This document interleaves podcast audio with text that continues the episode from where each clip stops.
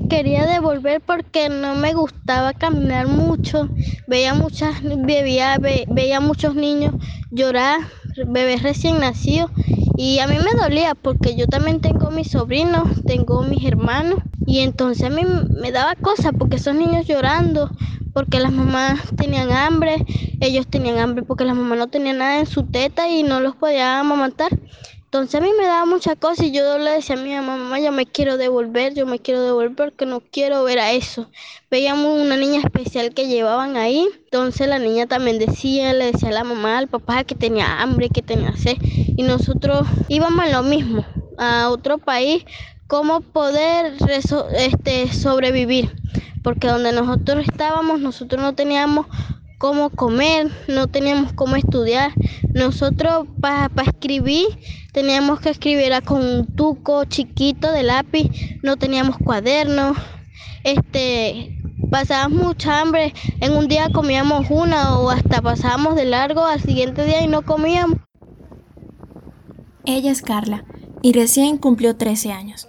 Recorrió a pie y en aventón durante cuatro días más de 360 kilómetros junto a su madre, su hermano mayor Julián y sus hermanitos Laura, de 11 años, y Andrés, de 8, para tratar de llegar hasta el cruce de Venezuela con Colombia, que queda en la frontera entre Apure y Arauca. Ahora, en este sábado caluroso de febrero del 2021, cuenta lo que vivió en ese viaje que hicieron a finales de 2020 mientras se apoya en una canoa a orillas del río Sarare, cerca de Guasdualito, una zona fronteriza en el Alto Apure, en Venezuela. Un lugar que para ella lo único agradable que tiene es poder bañarse en esas aguas.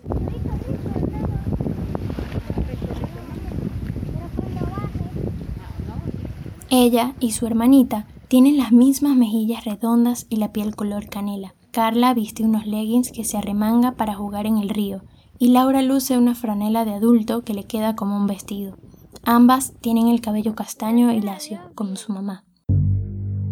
En esta historia les vamos a contar parte de su experiencia, que puede ser espejo de muchas de las vivencias de los niños venezolanos que han migrado en medio de la pandemia por la COVID-19, exponiéndose a riesgos de todo tipo y a ser testigos de escenas que quedan marcadas. Usaremos nombres distintos para resguardar su integridad. Yo sí sentía miedo, pero a la vez no, porque como les sigo diciendo, yo creo en un Dios que todo lo puede, es el Rey de Reyes, Señores de Señores. Carla, sus hermanos y su mamá salieron el 19 de noviembre del 2020 desde Yaritagua, el pueblo donde vivían en Yaracuy, en el centro de Venezuela, con la idea de llegar hasta Ecuador, donde vive otro de sus hermanos mayores pero sus planes se truncaron cuando estaban por llegar a Colombia, porque Julián, el hermano adolescente, decidió continuar solo hasta Bogotá, y perdieron así la única manera de contactarse con quien los espera en Ecuador, un teléfono móvil. Se separaron al llegar a una bifurcación en la que debes decidir si tomas la vía hacia el sur para intentar cruzar la frontera fluvial de Arauca o hacia el Táchira, para de allí pasar a Cúcuta, en el departamento colombiano del norte de Santander, en Colombia. Él se vino con nosotros, pero él como vio que no, que no veía nada aquí en Guasgualito, él este, tuvo que irse, él vino con nosotros, él se llegó con nosotros, él nos acompañó y en, en el sol de hoy, este, nos él nos dice que está en Bogotá pero lo que nos han dicho que se va a ir para que mi hermana de donde está Ecuador, Ecuador, y mi hermano, mi otro hermano, el menor, que es el menor que tiene 16 años, él también, él, este, él se vino a los tres días, que él sí se vino. Primero él llegó hasta allá, hasta Ecuador, que está con mi hermana también, que es la, mi hermana, la mayor de las hembras. Este, y sí, ella está allá en Ecuador. Ella también tiene dos niñas, dos hembras hermosas. Y bueno, allá está y con mis dos hermanos. La travesía de Carla y su familia ilustra cómo inicia el ciclo migratorio que miles como ellos han transitado en medio de las restricciones que impone una pandemia, una nueva crisis que agudizó la emergencia humanitaria compleja que ya padecía Venezuela desde hace varios años. En esta nueva entrega de Hijos Migrantes conoceremos historias de niños venezolanos que han tenido que desplazarse junto a sus familiares para escapar de la pobreza en tiempos de coronavirus. También conoceremos cómo el 2020 trastocó la llegada de los pequeños caminantes que ingresan a Colombia indocumentados y por qué muchos decidieron retornar en el último año a Venezuela. La huida en cuarentena es el primer capítulo de la serie El vaivén del desarraigo viajamos junto a nuestra reportera Isaura Ramos hasta la región fronteriza de Apure, en el suroccidente de Venezuela, para conocer las condiciones del peregrinaje que realizan los pequeños migrantes. El vaivén del desarraigo es un trabajo especial con sello de hijos migrantes realizado en alianza entre Historias que Laten, El Pitazo y el proyecto Migración Venezuela del Grupo Semana de Colombia. Soy Rafael David Zulbarán y junto a mi compañera Aranza López les contaremos esta serie de historias. Bienvenidos.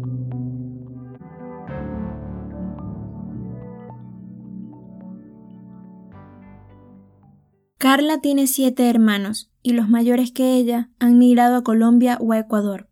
Uno de ellos, que hizo el viaje hasta Guadolito con ella, decidió continuar solo hasta Colombia, siendo aún menor de edad.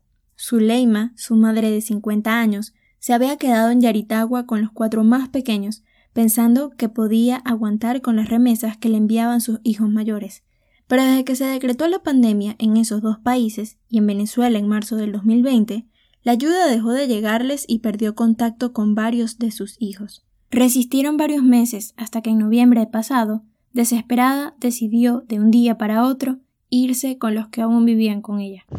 Nosotros calladitos, nosotros no le dijimos a nadie, la única que supo fue mi hermana, la que está allá, que ella fue la que nos ayudó más bien a venirnos. Ella mm, lloró también, nos decía que nos cuidáramos, que no estuviéramos siempre con mi mamá al lado, que estuviéramos con ella y no nos separáramos.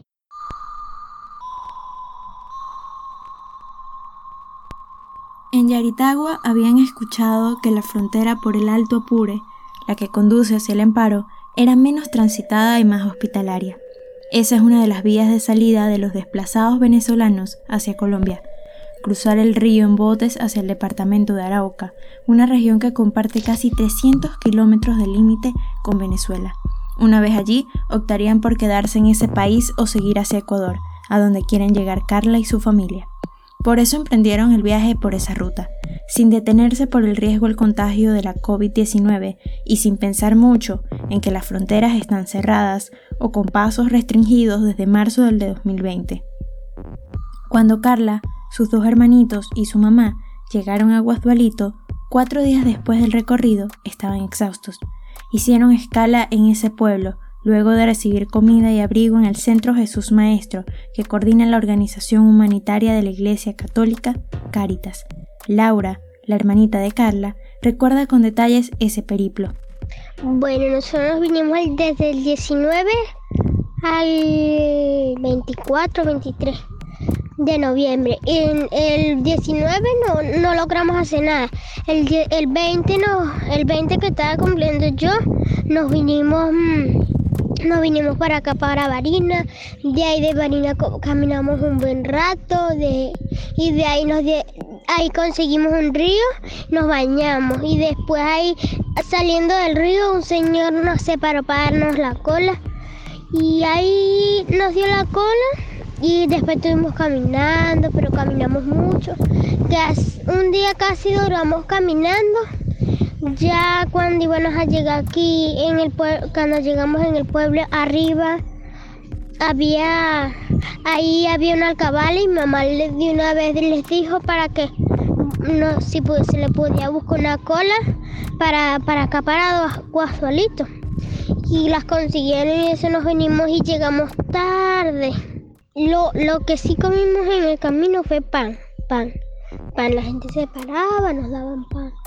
La gente se... Eso sí, sí nunca nos faltó el pan y el agua. La gente les daba agüita también por el camino. Sí, sí nosotros pedíamos y nos daba el agua. Pero nosotros traíamos comida, pero eso se nos acabó. Traíamos unas, arepitas y unas, unos panquecitos. Pero se nos acabó porque nosotros creíamos que eso era cerca, era, no era tan lejos, nosotros creíamos que era cerca, era lejos, es lejos, de aquí, de allá de aquí. Cientos, sí, cientos de hijos migrantes como Carla, Laura y Andrés se desplazaron junto a sus madres o solos en el último año. La pandemia no frenó la migración forzada, al contrario, la movilización migratoria de venezolanos aumentó en 2020, tal como lo refleja el informe que publicaron en diciembre de ese año el Centro de Investigaciones Populares y los Centros Comunitarios de Aprendizaje, SECODAP. Al menos 150 niños, niñas o adolescentes, entre un promedio de 500 migrantes, siguen cruzando diariamente la frontera colombo-venezolana, según los registros de la Plataforma de Coordinación para Refugiados y Migrantes ACNUR Inmigración Colombia. Son niños que quedan bajo un total desamparo, advierte la socióloga Mirla Pérez, investigadora del Centro de Investigaciones Populares y profesora de la Universidad Central de Venezuela. Niños movilizados. En sus relatos quedan dibujados unos niños muy indefensos legalmente en la alimentación. No hay protección. Uno ve que el niño está en total indefensión. Desde el momento que sale del territorio venezolano, llega a Colombia, una vez en Colombia o en el país de destino, también entra en indefensión.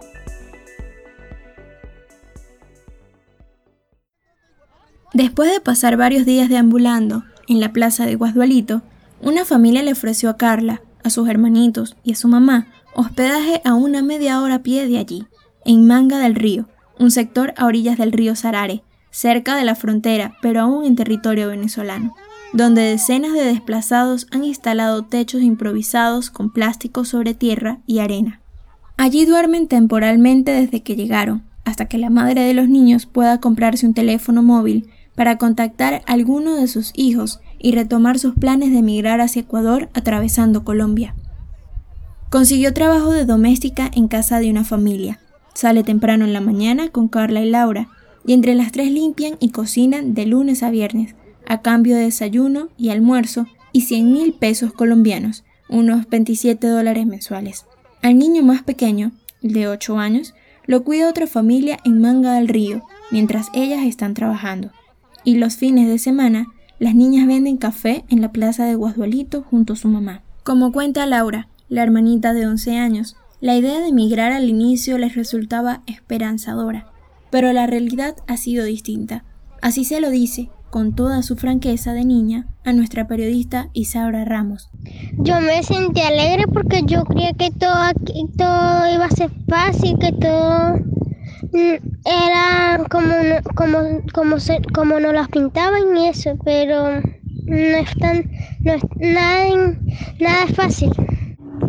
Yo, mis metas, mis metas eran este, este, llegar, reunir plata para mandarle todos a, todos allá en, en, mi pueblo, allá de mi familia, para mandarle todo lo que, lo poquito que uno allá.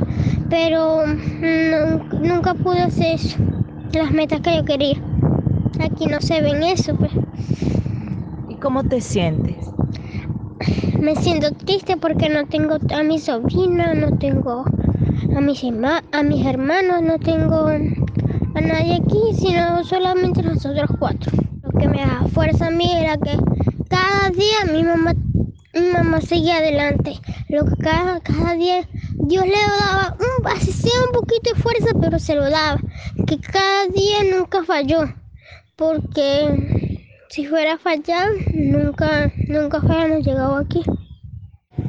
¿Y qué es lo que más extrañas ahorita que estás aquí a, a orillas del río Sarare? ¿Qué es lo que más extrañas de allá de Yaritagua? A mi familia. A, mis abue a mi abuela, a mis tías, a mi Así sean mis, tías que sean peleonas, pero uh, siempre las extraño. Y a mi sobrino. Que esos, esos son. Esos son los que yo más quiero en la vida, son mis sobrinos. Que siempre. Siempre. Siempre son los que yo más quiero, pues.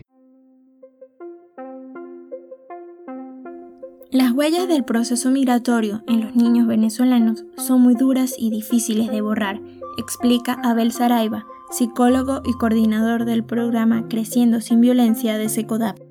La migración para los niños siempre, siempre es un proceso complejo porque eh, muchas veces, o sea, muy rara vez es el niño quien quien tiene parte en la decisión. Suele ser una decisión tomada por los adultos, muchas veces buscando garantizar una supervivencia que, se ve amenazada en el país de origen y para el niño hay mucha rabia, mucha confusión, ansiedad, eh, preocupación. En algunos casos puede haber expectativas no negativas, pero por lo general es un proceso muy movilizador eh, para los niños y que debemos entender eh, que no necesariamente ese proceso de movilización se va a manifestar en el proceso del tránsito, sino que muchas veces ocurre tiempo después cuando se llega al destino y se hace compleja la adaptación. Por eso es que es tan importante poder eh, poner en, en, palabras y ayudar, y esto creo que es una constante para el duelo, para los procesos de cambio, de adaptación, ayudar a poner en palabras lo que está pasando de manera tal que el niño pueda con sus recursos emocionales y con el apoyo de la familia, procesar estas complejas experiencias emocionales y continuar adelante. Como salieron de su casa en Yaritagua, sin planificarlo mucho, el único recuerdo que Laura empacó fue un cuaderno donde escribe sus pensamientos, un diario, y su hermana Carla guardó un suéter de su sobrina favorita para sentirla siempre cerca. Yo dije que ese suéter no lo iba a dañar porque ese era de mi sobrina. Es de mi sobrina. Pero yo me lo traje por porque yo la tengo desde chiquita ella.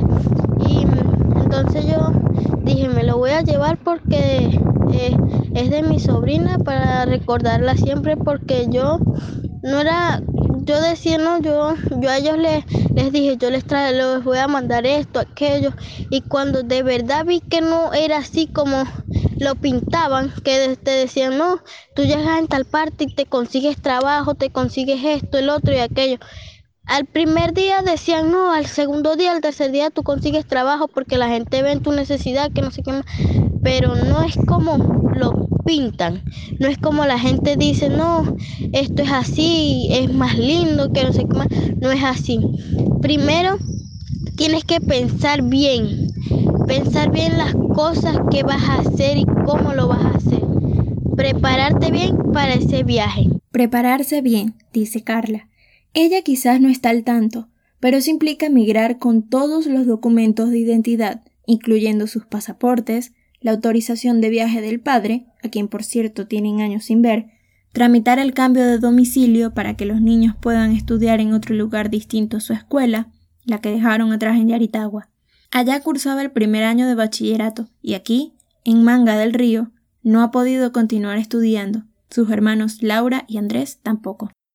No, aquí no estamos estudiando porque los papeles están allá, porque nosotros nos vinimos así, sin nada, porque nosotros pensábamos que podíamos, que nos podían mandar las tareas de aquí a allá, pero no se puede porque mi mamá todavía en estos momentos no ha tenido con cómo tener, comprarse un teléfono para que nos manden las tareas y eso.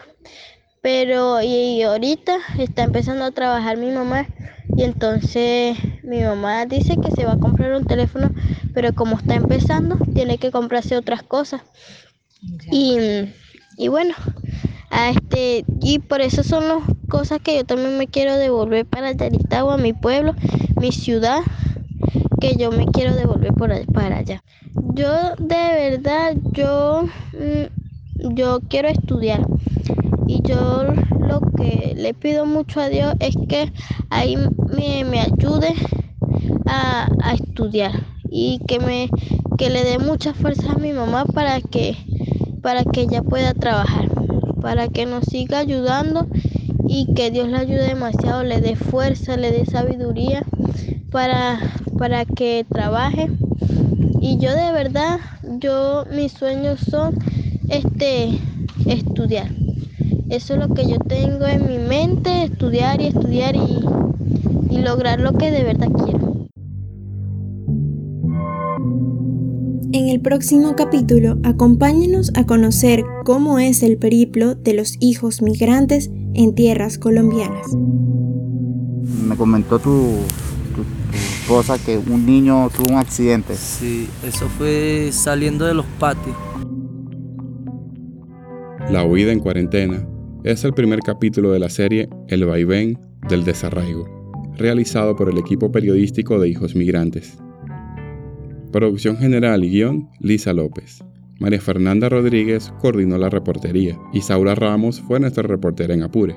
En la edición participaron María Fernanda Rodríguez, Grisha Vera, Gina Morelo y Jonathan Gutiérrez. Locución, Aranza López y Rafael David Zulbarán. Montaje y postproducción, Rafael David Zulbarán. El vaivén del desarraigo es un trabajo especial con sello de hijos migrantes, realizado en alianza entre Historias que Laten, El Pitazo y el proyecto Migración Venezuela del Grupo Semana de Colombia. Los invitamos a visitar nuestra página web www.hijosmigrantes.com. Allí encontrarán otras historias con foco en los riesgos a los que se expone la niñez venezolana por migrar indocumentada. También puedes encontrar esta serie en tu plataforma de podcast favorita. Gracias por escuchar.